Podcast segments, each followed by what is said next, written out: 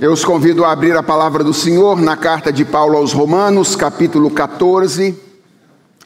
E nós vamos retomar a série que temos pregado, intitulada A Boa, Perfeita e Agradável Vontade de Deus. Romanos, capítulo 14, a partir do versículo 13 até o versículo 23. Uma passagem certamente bastante desafiadora daquelas que nos mostram como vale a pena pregar em série, porque as passagens chegam, não é? Romanos capítulo 14, a partir do versículo 13 até o versículo 23. Vou fazer a leitura da palavra do Senhor, peço que vocês recebam com fé a palavra do nosso Deus, na expectativa de que o nosso coração, muitas vezes seco, como terra seca, seja nessa manhã ah, molhada pela bendita palavra do Senhor. A palavra dele diz assim: Portanto, deixemos de julgar uns aos outros. Pelo contrário, tomem a decisão de não pôr tropeço ou escândalo diante do irmão. Eu sei e estou persuadido no Senhor Jesus de que nada é impuro em si mesmo, a não ser para aquele que pensa que alguma coisa é impura. Para esse é impura. Se o seu irmão fica triste por causa do que você come, você já não anda segundo o amor. Não faça perecer por causa daquilo que você come aquele por quem Cristo morreu. Não seja, pois, difamado aquilo que vocês consideram bom, porque o reino de Deus não é comida nem bebida, mas justiça, paz e alegria no Espírito Santo. Aquele que deste modo serve a Cristo é agradável a Deus e aprovado pelas pessoas. Assim, pois, sigamos as coisas que contribuem para a paz e também as que são para a edificação mútua. Não destrua a obra de Deus por causa da comida. Todas as coisas, na verdade, são puras, mas não é bom quando alguém come algo que causa escândalo. É bom não comer carne, nem beber vinho, nem fazer qualquer outra coisa que leve um irmão a tropeçar.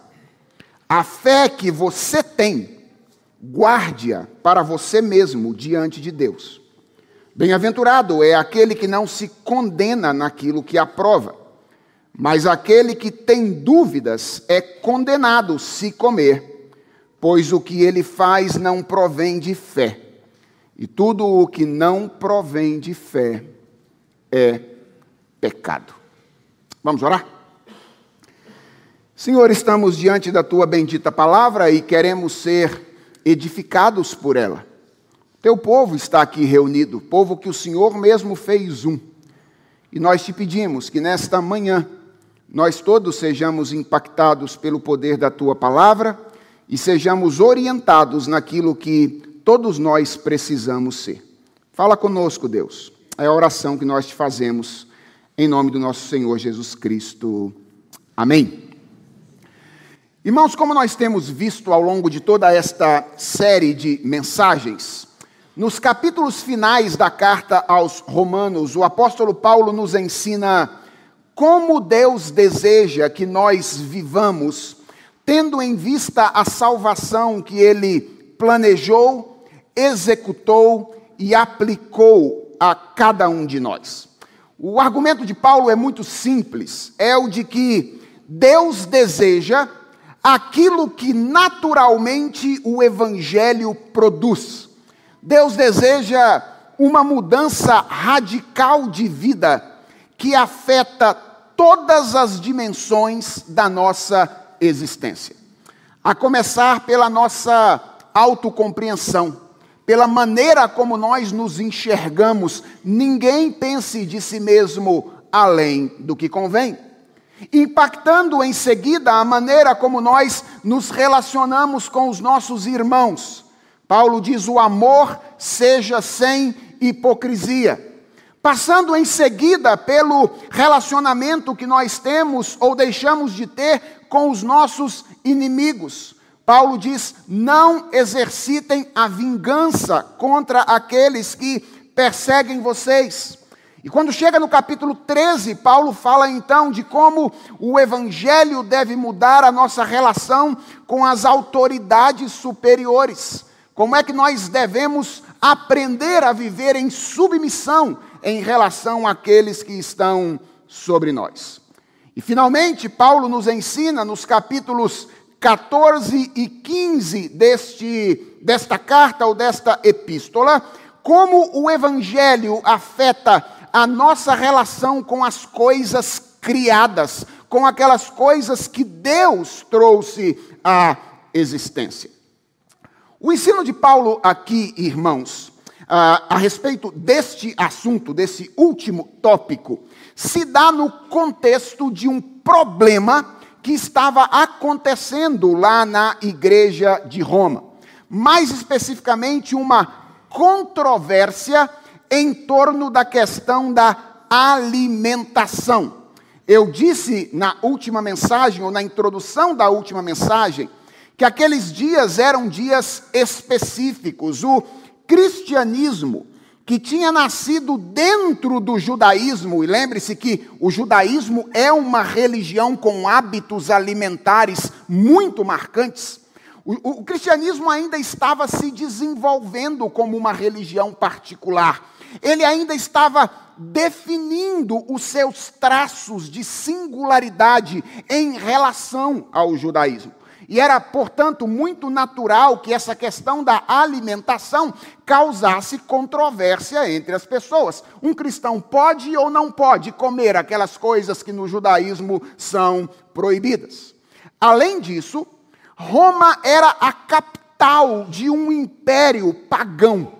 Muita festa pagã, muito culto pagão acontecia em Roma. E esses cultos e essas festas colocavam os crentes diante da possibilidade de ter à mesa comida que resguardava algum tipo de relação com outros deuses. É mais ou menos como se o seu filho chegasse em casa com um saquinho de balas dado por alguém no dia de Cosme e Damião. Essa é, pode ou não pode pegar aquele doce e se alimentar com ele. Dois grupos então se formam na igreja de Roma naquele período. Um grupo que entendia que comer certas coisas era pecado, e que então, para evitar pecar contra Deus, radicalizou e se tornou vegetariano. É melhor não comer nenhum tipo de carne, vamos comer apenas alface e cenoura, e nós não vamos pecar contra o Senhor. E outro grupo que entendia que não tinha nenhuma razão espiritual para se abster de qualquer alimento e, portanto, comia de absolutamente todas as coisas. Paulo chama o primeiro grupo de fracos e o segundo grupo de fortes. Fosse apenas uma divergência de opinião, tudo estaria no seu lugar. O problema, irmãos, é que essa divergência gerava dificuldades de relacionamento no contexto da igreja. Nos grupos de WhatsApp dos fracos, eles ficavam metendo o pau nos fortes, porque os fortes comiam de todas as coisas que eh, era servido lá em Roma, no, no churrasco romano. E na mesa do churrasco romano, os fortes ficavam desprezando os fracos, dizendo: Ó, oh, que povo tonto, fica comendo alface e cenoura, enquanto na verdade poderiam estar assentado aqui comendo dessa picanha. E esse é o problema que Paulo está enfrentando nos capítulos 14 e 15 dessa carta. E ao fazer isso, Paulo nos ensina como o Evangelho transforma a nossa relação com as coisas que pertencem a esse mundo criado. Na última mensagem, quando nós expusemos os versos 1 a 12, nós vimos que Paulo estimula os nossos irmãos em Roma a acolherem uns aos outros. Acolham-se mutuamente. E a razão para isso é que, ou uma das razões que Paulo dá para isso, é que o Evangelho promove liberdade. Essa é a primeira grande verdade que Paulo deseja nos ensinar sobre como nós devemos nos relacionar com as coisas que Deus criou. O Evangelho promove liberdade. Nós somos livres para desfrutar ou não das coisas criadas e para, através do nosso desfrute ou não delas, nos alegrarmos no Senhor. Veja o que Paulo diz no verso 5 do capítulo 14. Ele diz que cada um de nós é chamado a viver de acordo com a sua própria consciência diante de Deus. Ele diz: Olha, vocês não devem viver escravizados pela consciência uns dos outros. E se me permitem uma ênfase inicial, essa é uma das coisas mais urgentes que nós precisamos aprender vivendo no nosso mundo. Sabe por quê, irmãos? Porque nós vivemos no tempo das selfies. Nós vivemos no tempo em que nós construímos a nossa imagem em redes sociais. E atenção, isso não é em si mesmo um problema. Mas a gente precisa se lembrar que em um tempo assim, nós somos colocados o dia todo debaixo da tentação de viver diante da expectativa dos outros. E isso tem feito com que muita gente arruine a sua vida. Porque ao invés de viver de acordo com a sua consciência diante de Deus, ele quer viver diante da expectativa que as outras pessoas têm a respeito dele. O Evangelho nos liberta. Essa era a primeira grande verdade que os crentes de Roma precisavam aprender para resolverem os seus problemas de relacionamento. Por quê? Porque, em grande medida, esses problemas eram resultado do esforço que eles faziam para impor uns aos outros o comportamento que mais fazia sentido para cada um deles. Qual era o problema em Roma? O problema é que quem não comia queria que todos não comessem. E que aquele, que comia queria que todo mundo fizesse aquilo que ele estava fazendo. Eles queriam escravizar a consciência uns dos outros. E Paulo então escreve o início do capítulo 14 para dizer: irmãos, se o evangelho promove liberdade, quem somos nós para escravizarmos as pessoas em questões de consciência? Se o evangelho diz que isso é uma questão de consciência individual, comer ou não comer tal coisa, beber ou não beber tal coisa, quem somos nós? para escravizarmos as pessoas. Esse é o ensino do início do capítulo 14. E essa é, irmãos, uma verdade importantíssima. Mas o que eu quero mostrar para vocês hoje é que, se recebida isoladamente, essa verdade pode gerar um mal entendido. Porque alguém pode dizer assim: ora, se o Evangelho promove liberdade, e isso significa que eu devo viver de acordo com a minha consciência e não escravizado à expectativa dos outros, estar em paz com a minha consciência é o único critério que eu devo usar para tomar as minhas decisões.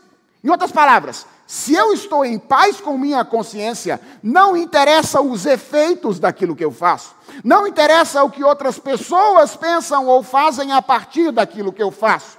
Eu vou lá e faço. Certo? O que Paulo está dizendo é errado. Na passagem de hoje, nós vemos que há outra verdade que nós precisamos considerar se nós desejamos viver a boa, perfeita e agradável vontade de Deus em nossos relacionamentos com as pessoas e com as coisas. É que além de promover liberdade, o Evangelho promove amor. O Evangelho promove liberdade. mas o Evangelho também promove amor. Texto que nós lemos começa com uma orientação prática. Paulo diz assim: deixemos de julgar uns aos outros. Pelo contrário, tomem a decisão de não pôr tropeço ou escândalo diante do irmão. Irmãos, há um jogo de palavras bem interessante nesse versículo de número 13. Essa expressão, tomem a decisão de, na segunda frase do apóstolo Paulo, traduz a mesma expressão que na primeira frase é traduzida por julgar. Paulo está aqui fazendo um jogo de palavras. É como se ele estivesse dizendo assim: não julguemos uns aos outros. Se tivermos de julgar algo, julguemos isto. Ou seja, estabeleçamos isto como critério, não por tropeço ou escândalo diante do irmão. Grosso modo, isso significa: ao invés de vocês trabalharem uns contra os outros, avaliando a fé alheia, trabalhem uns pelos outros, promovendo a fé alheia. Ao invés de ficarem julgando uns aos outros, pensem como, através do comportamento de vocês, vocês podem promover a fé dos seus irmãos. E a pergunta é: como?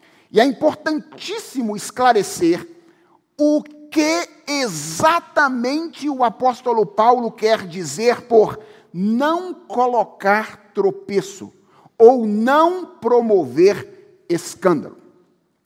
Na maioria das vezes, nós imaginamos que qualquer decisão que causa estranhamento e desconforto a um irmão se encaixa nessa categoria. É assim que as pessoas pensam em geral. Se eu fiz alguma coisa e o meu irmão falou, ah, então eu já o escandalizei e já o fiz tropeçar. Bem, isso está errado, errado, não é isso que o apóstolo Paulo está dizendo aqui. E isso é perigoso. Pensar assim é perigoso. Por quê? Porque isso pode ser usado por algumas pessoas, no caso aqui os fracos, para manipular e escravizar os fortes. Ou seja, basta que eu diga que eu me escandalizo com tudo que você faz diferente de mim, e aí você passa a viver exatamente do jeito que eu quero que você viva. Certo? Então, veja como é que isso é perigoso. Paulo não está falando aqui de que qualquer coisa que causa estranhamento a uma outra pessoa se encaixa nessa categoria. Então, o que, que Paulo tem em mente quando ele fala sobre isso? Bem, ele usa duas ideias diferentes aqui.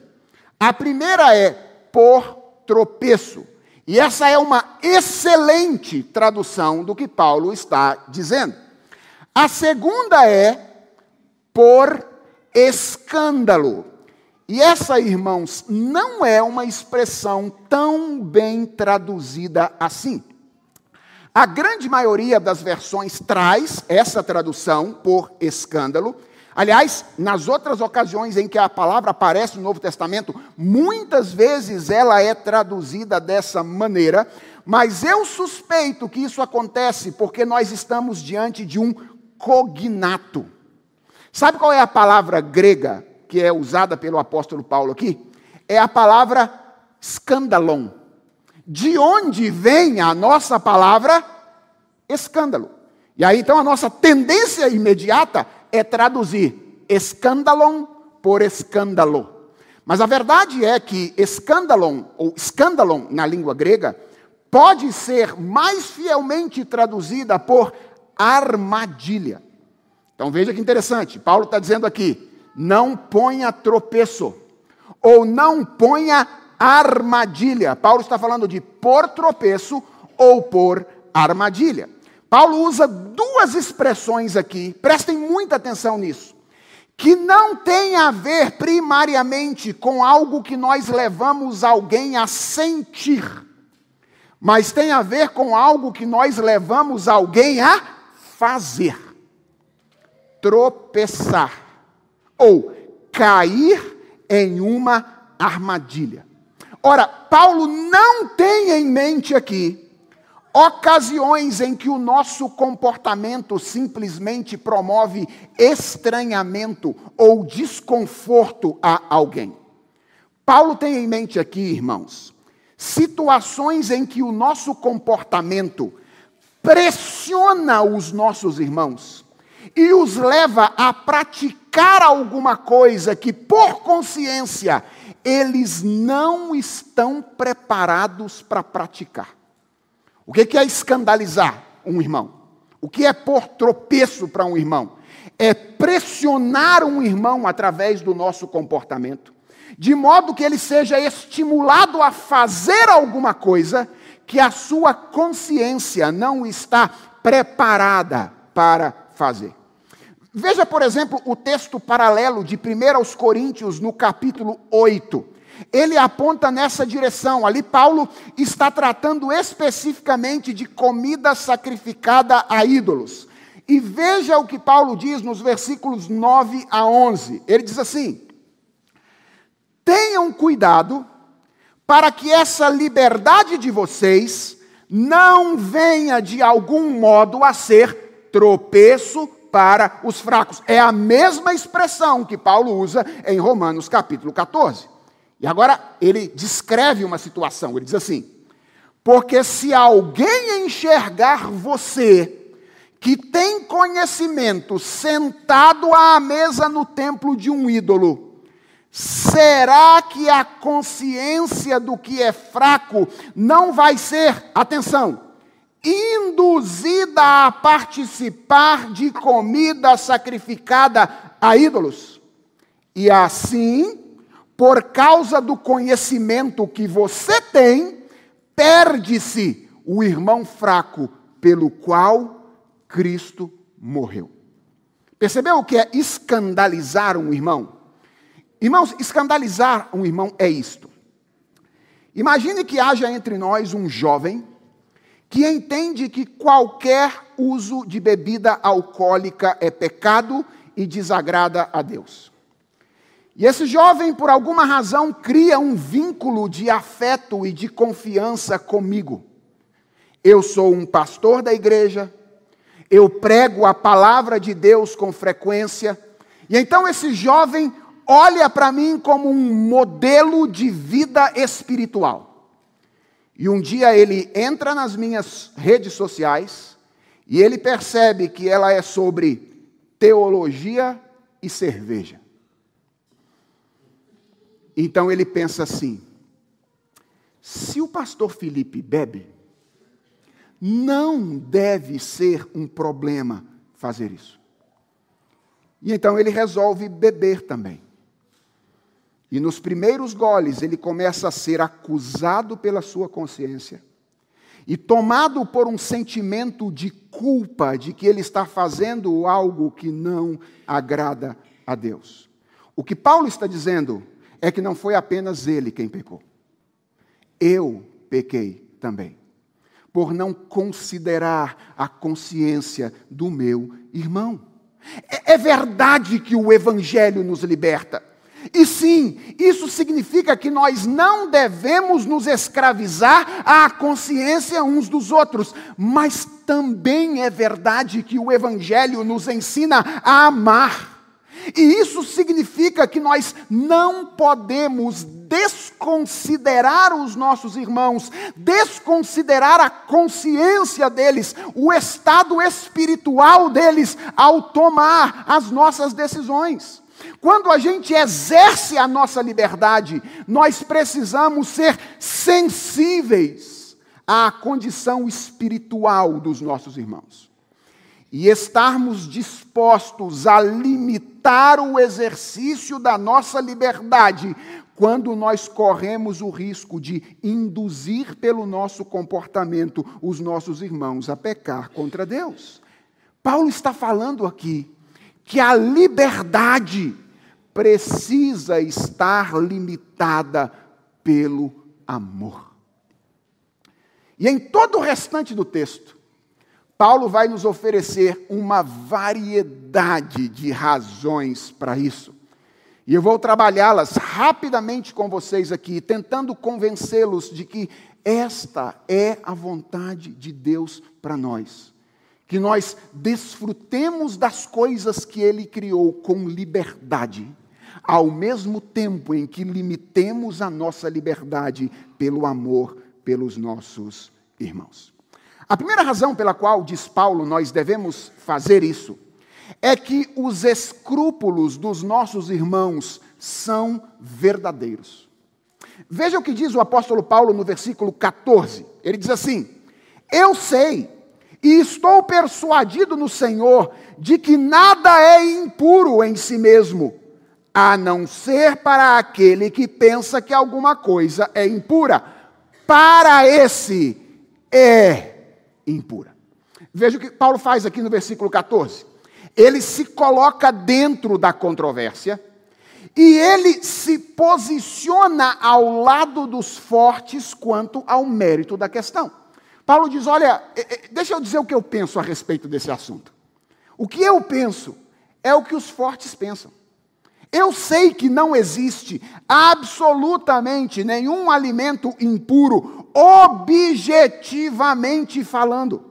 E nesse ponto, Paulo está simplesmente, irmãos, reverberando o ensino de Jesus Cristo, que certa vez disse, eu estou lendo aqui Marcos capítulo 7, versos 14 e 15: Escutem todos e entendam, não existe nada fora da pessoa que entrando nela possa contaminá-la, mas o que sai da pessoa é que contamina. Jesus ensinou isso que comida e bebida não contamina ninguém, o que contamina é aquilo que está em nosso coração.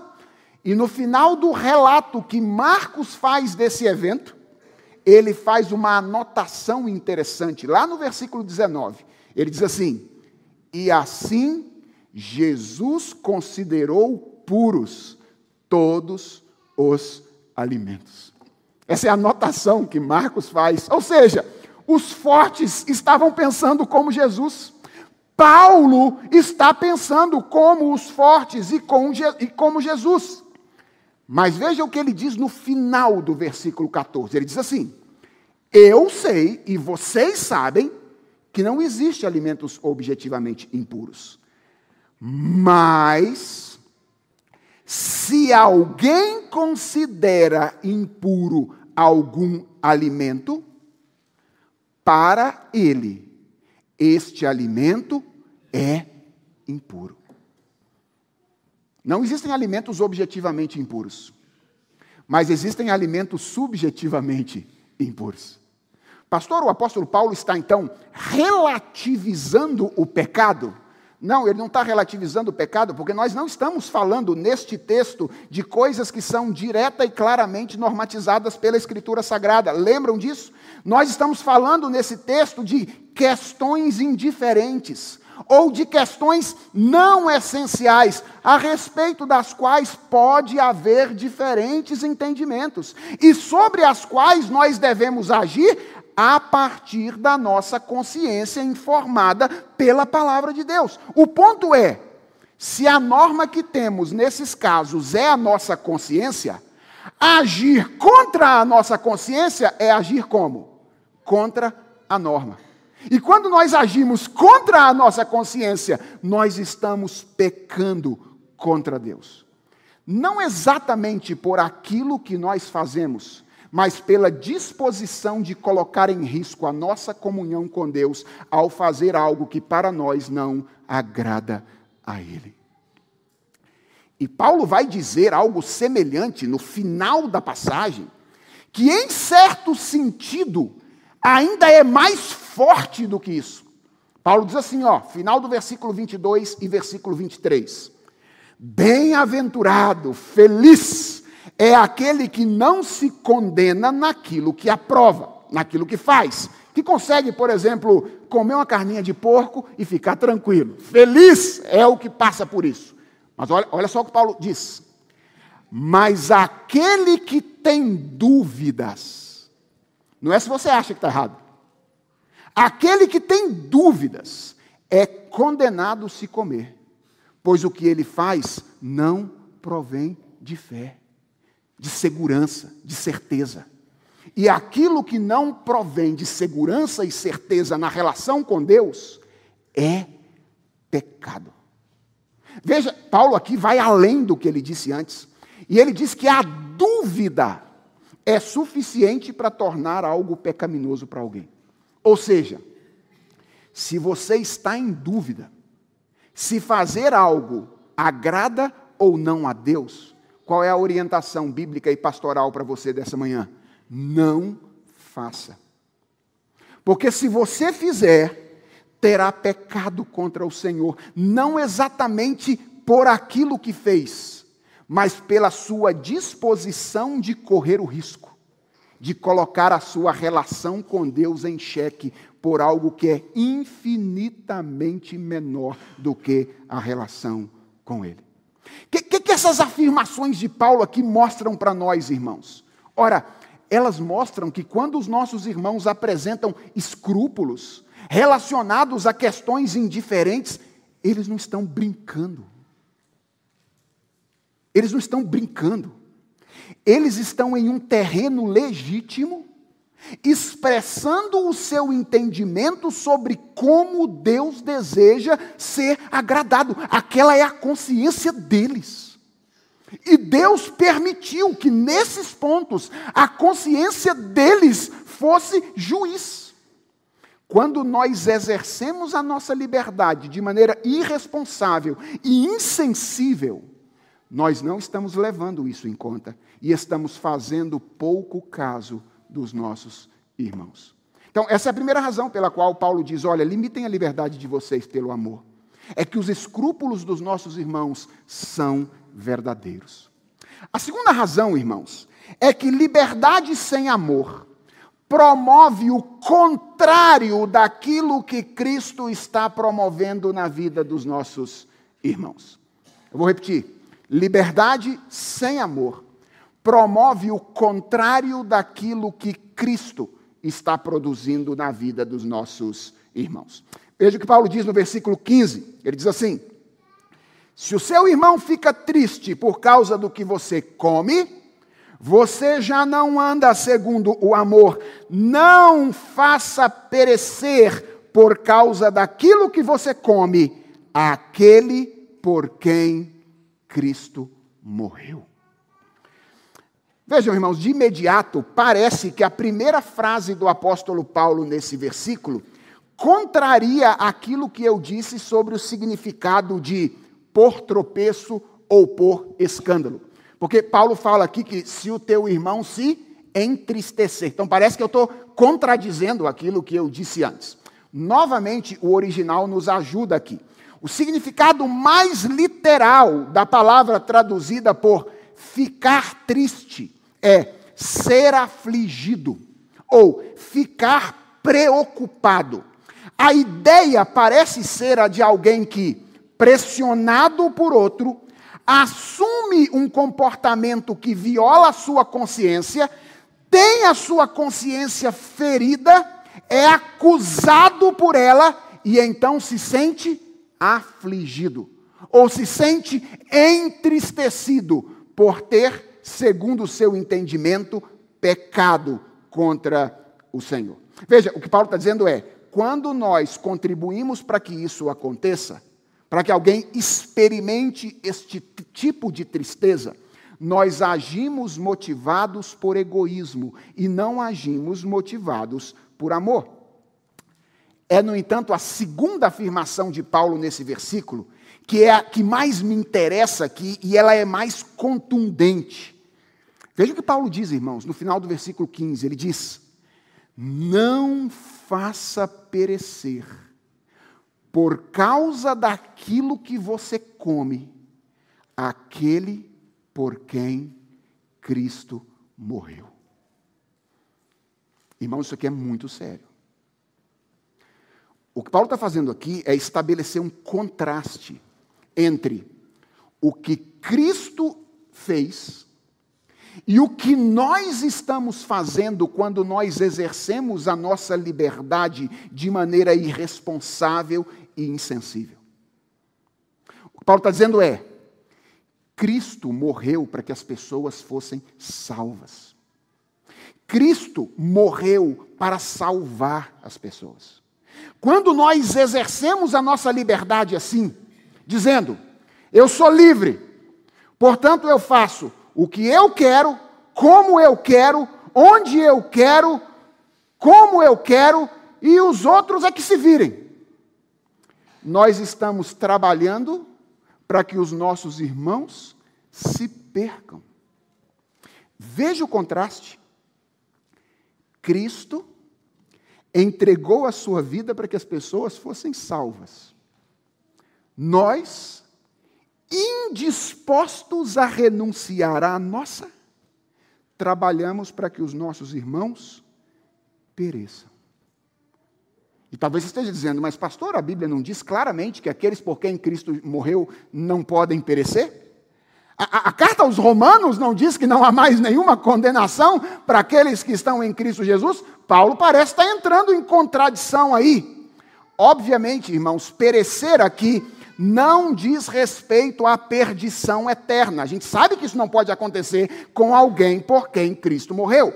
Tem a ver com sofrer um dano espiritual grave. Uma das traduções possíveis para essa palavra perecer aqui é arruinar, que é contrário de edificar. Ao invés de edificar a vida dos nossos irmãos, nós trabalhamos para arruinar a vida dos nossos irmãos. É isso que Paulo está dizendo que acontece quando o exercício da nossa liberdade vem desacompanhado do amor. Nós frequentemente contribuímos para que a vida espiritual dos nossos irmãos seja prejudicada. E talvez a sua pergunta seja: como, pastor? Como é que a gente faz isso? Pense naquele jovem que, estimulado pelo meu comportamento, violando a sua consciência, resolve beber. Ou então imagine uma jovem, jovem cristã, de uma família e de uma igreja muito tradicional, que aprendeu e acredita que usar maquiagem é pecado. Pense numa jovem assim. E de repente ela entra na universidade, conhece um grupo de meninas cristãs que não tem absolutamente qualquer problema com isso.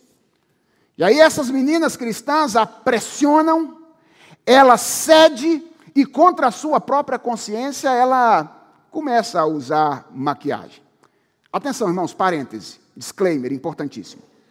Se isso acontecer como expressão de uma mudança de consciência, não tem problema nenhum, certo? Não há problema nenhum. O que significa que também não seria nenhum problema se as meninas crentes conversassem pacientemente com ela e a conduzissem a essa mudança de consciência. Então, veja, o ponto não é o que se faz. Mas o ponto é a disposição de violar a consciência. O cenário que eu estou pintando aqui é outro.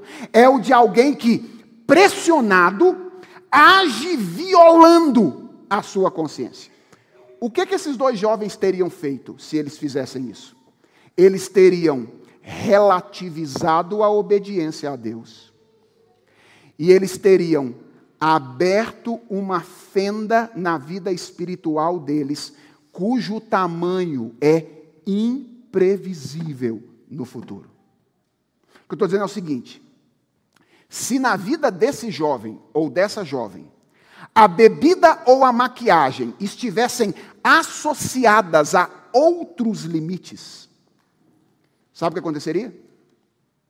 Essa poderia ser a porta por onde outros pecados começariam a acontecer. Esses outros limites também poderiam ser dissolvidos a partir de algo simples, como ferir a consciência para fazer algo que objetivamente não é em si pecaminoso. E o resultado, irmãos, poderia ser outros pecados, sentimento de culpa, tristeza, decepção, desânimo, abandono temporário da igreja, todas coisas que eu suspeito, nós todos aqui já vimos acontecer com pessoas que tiveram as suas consciências feridas por irmãos que eram fortes na consciência, mas eram fracos no amor. Gente que defendia a sua liberdade com unhas e dentes, mas não se via livre para amar os seus irmãos. Uma, um uso da liberdade irresponsável e insensível significa caminhar na direção contrária daquilo que Cristo está fazendo na vida das pessoas. Essa é a segunda razão pela qual nós devemos limitar a nossa liberdade pelo amor. A terceira, e eu vou correr um pouquinho mais a partir de agora, é que liberdade sem amor prejudica o que nós, fortes, queremos promover. Veja o que diz o apóstolo Paulo no verso 16: Não seja, pois, difamado aquilo que vocês consideram bom que, é que Paulo está ensinando aqui, irmãos? Que quando nós exercemos a nossa liberdade de maneira irresponsável e insensível, aquilo que nos é caro, o que, é que nos é caro? A liberdade. As dádivas que nós desfrutamos através dessa liberdade, ao invés de encontrar o apreço das pessoas, encontra o quê? A resistência das pessoas. Na minha terra, nós temos uma expressão que diz: o tiro sai pela culatra. É isso. A gente quer defender a liberdade. A gente quer chamar atenção para como são boas as dádivas de Deus. E aí a gente usa a nossa liberdade de maneira irresponsável. Sabe o que a gente gera nas pessoas? Horror pela liberdade.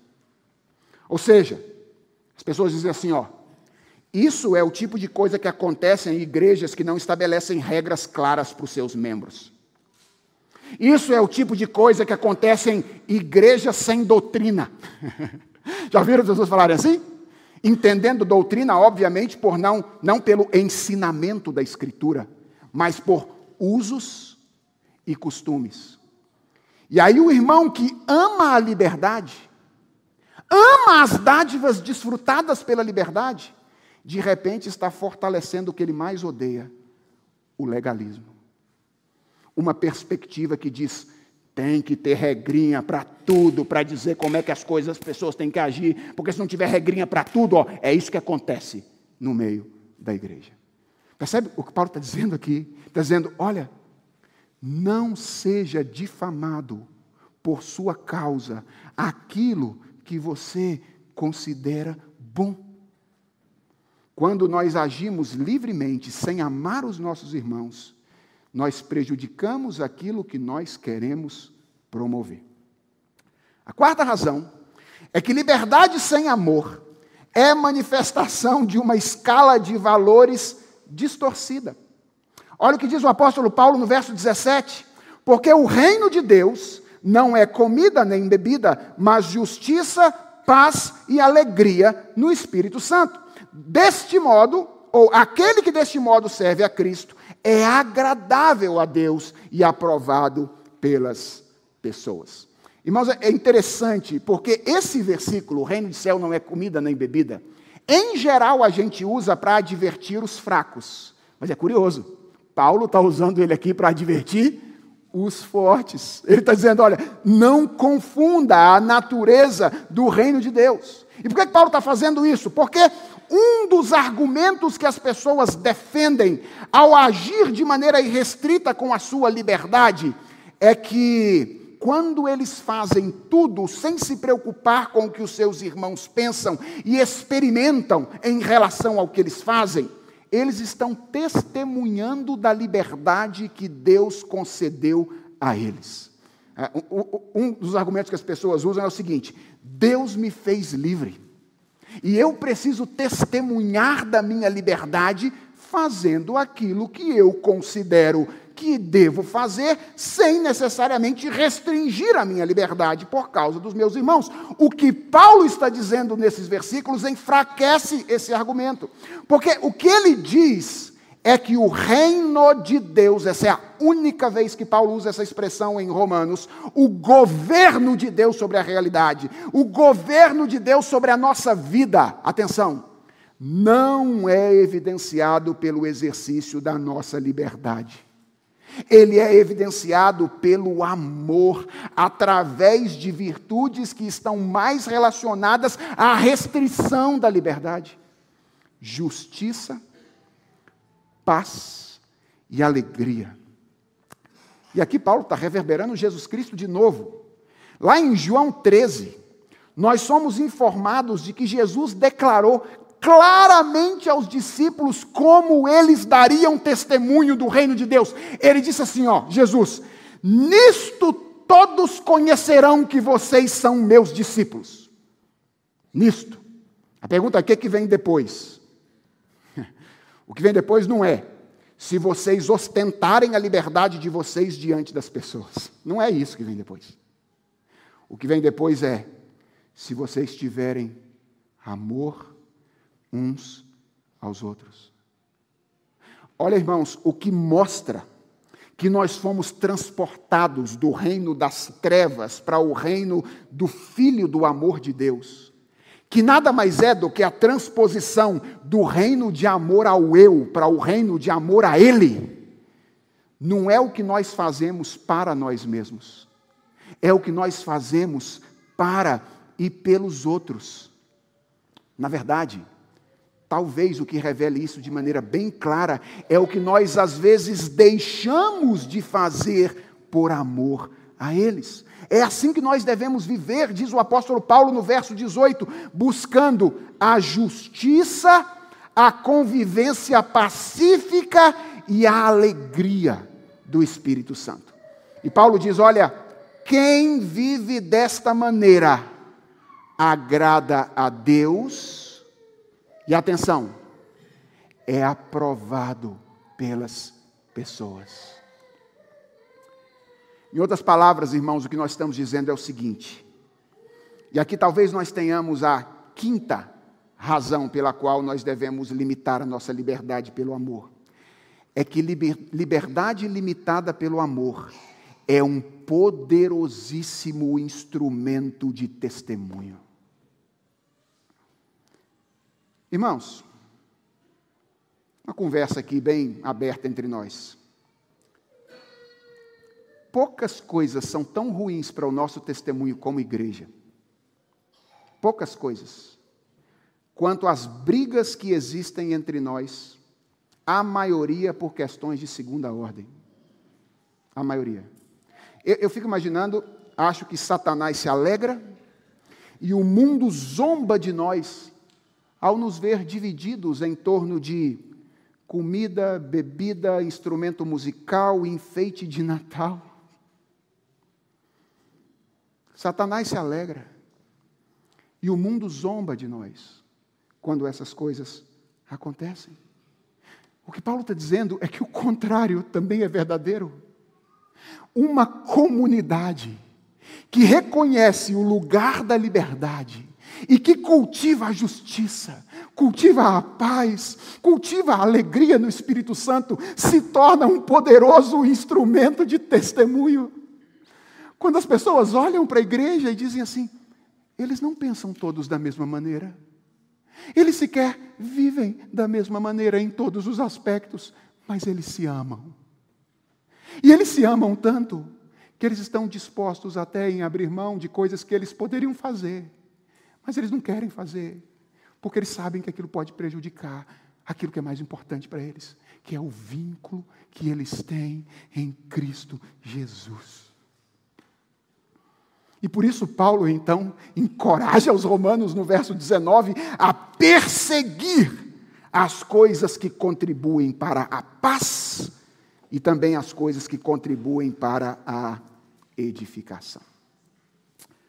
E ele termina aí nos versos 20 e 21, já que nós trabalhamos já com 22 e 23, mostrando uma sexta razão pela qual liberdade pelo amor é algo desejável.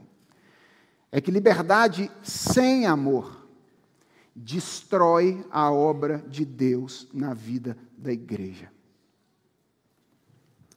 Irmãos, Deus é um e muitos ao mesmo tempo. Está parado para pensar nisso? Deus é um e muitos ao mesmo tempo. Há diversidade no ser de Deus. Ele é três: Pai, Filho e Espírito Santo. Mas também há unidade no ser de Deus. Deus é um só. Ele é uma comunhão perfeita. No ser de Deus, unidade e diversidade se encontram de maneira inconfundivelmente bela. E quando Deus planejou a igreja, Ele a planejou para ser a sua imagem. Um lugar onde a unidade e a diversidade se encontram e coexistem. Olha para nós, gente. Quantas diferenças de idade, de gênero, condição econômica, condição cultural, quanta diversidade. Todos os dias, ou todos os domingos, a nossa unidade vem à tona, quando nós nos reunimos para juntos erguermos a nossa voz em adoração ao Senhor. Olha o que Deus está fazendo para expressar ao mundo aquilo que Ele é, uno e múltiplo, diverso e uno ao mesmo tempo. A igreja é essa expressão bonita do ser de Deus. E Paulo diz que quando nós usamos a nossa liberdade cristã de um modo responsável e sensível, nós contribuímos para isso. Mas quando nós fazemos o contrário, nós dizemos: Eu sou livre, eu faço o que eu quero, onde eu quero, como quero e na hora que quero, e não interessa o que os outros pensam, nós estamos destruindo aquilo que Deus está fazendo no contexto da sua igreja. Que Paulo nos ensina nessa passagem, irmãos? Cristo nos salvou para a liberdade. Que bênção! Nós somos livres. Irmãos, muitas coisas que eram proibidas para os nossos irmãos do passado não são mais proibidos hoje. Houve um tempo em que os nossos irmãos no passado não podiam comer carne de porco desfiada, sanduíche de pernil. Não podiam. Para aqueles que gostam, houve um tempo em que os nossos irmãos no passado não podiam comer galinha cabidela. Sabe o que é galinha cabidela, crianças? É a galinha feita no próprio sangue dela, assim. Ó. Não podia. Houve um tempo em que as pessoas não podiam. Depois que Jesus Cristo morreu, tudo se fez puro para nós. Não há mais né, restrição desta natureza. É claro, a, a lei moral de Deus permanece. Mas a lei cerimonial de Deus foi abolida no sacrifício de Cristo. E sabe o que isso significa, irmãos? Que o Evangelho nos devolve a realidade como um todo e nos faz olhar para as coisas criadas como dádivas das quais nós podemos desfrutar. Nós podemos olhar para o mundo, para as coisas que Deus criou e dizer: Obrigado, Senhor, por essas coisas. Sou livre para desfrutar dessas coisas. Então, seja livre. Mas lembre-se, você não foi salvo apenas para a liberdade. Você também foi salvo pelo amor e para o amor. O amor a Deus sobre todas as coisas e o amor ao próximo como a você mesmo. E o amor deve limitar a sua liberdade. Ouça o que eu vou dizer agora. Você não pode fazer o que você quer, como você quer, quando você quer e onde você quer. Não pode. Se você é crente, não pode. Porque o mesmo evangelho que devolve as coisas criadas a você, coloca essas coisas criadas no seu devido lugar e diz a você: elas não são o seu Deus. Elas são dádivas, mas elas não são o seu Deus. Elas não podem dominar você. Deus é mais importante os seus irmãos são mais importantes. Pessoas são mais importantes do que coisas. Pessoas são mais importantes do que coisas. Foi para a glória de Deus e para o bem das pessoas que Jesus morreu e ressuscitou. Sabe o que significa isso, irmãos?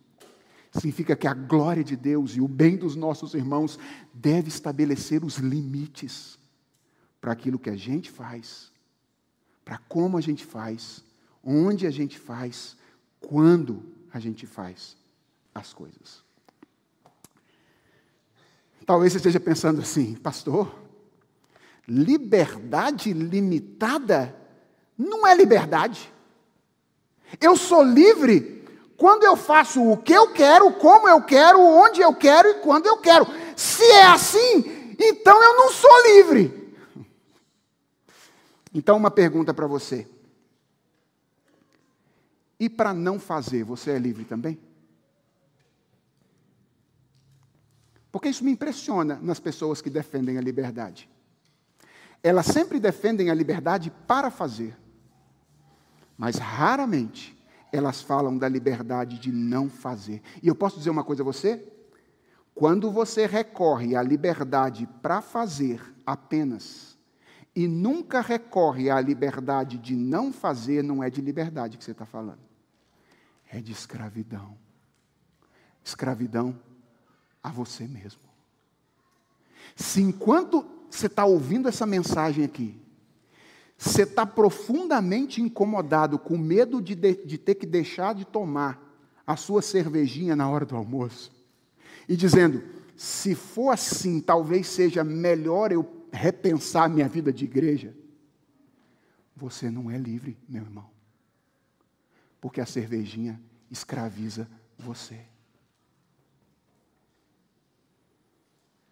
Se você não tem condição de dizer, eu não quero fazer isso, ou eu posso não fazer isso, porque eu amo a Deus e amo os meus irmãos, então não é de liberdade que a gente está falando. Nós estamos falando de escravidão. Porque a liberdade para a qual Cristo nos conquistou é tão liberdade que ela não, ela não nos liberta apenas dos outros, não. Ela liberta a gente de nós mesmos também, dos nossos próprios prazeres, da nossa própria vontade, para que nós aprendamos a nos submeter exclusivamente àquele que por nós morreu e por nós ressuscitou. Isso é liberdade. Senhor, eu sou teu, exclusivamente teu, e por ser teu, estou disposto a limitar a minha liberdade, para que os meus irmãos, que são teus também, possam ter a sua vida edificada em Ti. Que Deus nos ajude, irmãos. Nos ensine a viver a nossa liberdade. Que coisas indiferentes, não essenciais, não dividam a igreja presbiteriana de Santo Amaro. Que nós saibamos a conviver com opiniões diferentes, divergentes, ao mesmo tempo que nós saibamos amar uns aos outros e saber como agir para não prejudicar a vida espiritual dos nossos irmãos. Vamos orar? Deus, obrigado pela orientação da tua palavra. Ela é muito clara para nós. E ela nos ensina que o Senhor criou um povo que come e bebe junto, como a gente vai fazer agora. E que não pode se dividir por causa de comida e bebida. Deus ajude-nos a ter esta mesa onde nós comemos e bebemos juntos como nosso ponto de unidade. E ensina-nos, ó Senhor, a sermos sábios no exercício da liberdade que o Senhor mesmo nos deu, para que os nossos irmãos não venham a tropeçar para que os nossos irmãos não venham a ser escandalizados por causa do nosso comportamento. Obrigado pela igreja. Obrigado por esse ambiente de crescimento e desenvolvimento espiritual.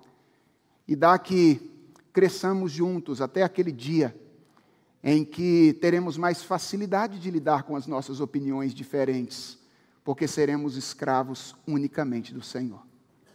Tem misericórdia de nós e nos prepara nesse momento para comer e beber juntos.